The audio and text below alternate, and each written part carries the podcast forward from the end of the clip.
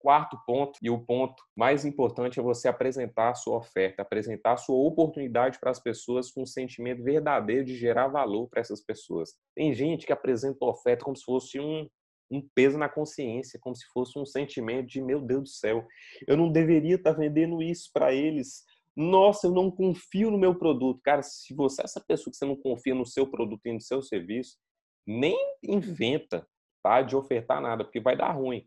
Agora, se você é aquela pessoa que você sabe que você tem um produto que transforma a vida das pessoas, você tem um produto que ajuda as pessoas de forma real, vai vender essa porra sem medo de ser feliz, porque tem gente que está precisando da sua solução para mudar de vida. Você é um professor, você é um médico, você é um empresário, um empreendedor. Se você é uma pessoa tem uma solução que vai mudar a vida das pessoas, que vai ajudar a vida delas a ser um pouco melhor, você vai resolver um problema, ou vai ajudar ela a ter algum sucesso, não tenha medo de vender isso, não.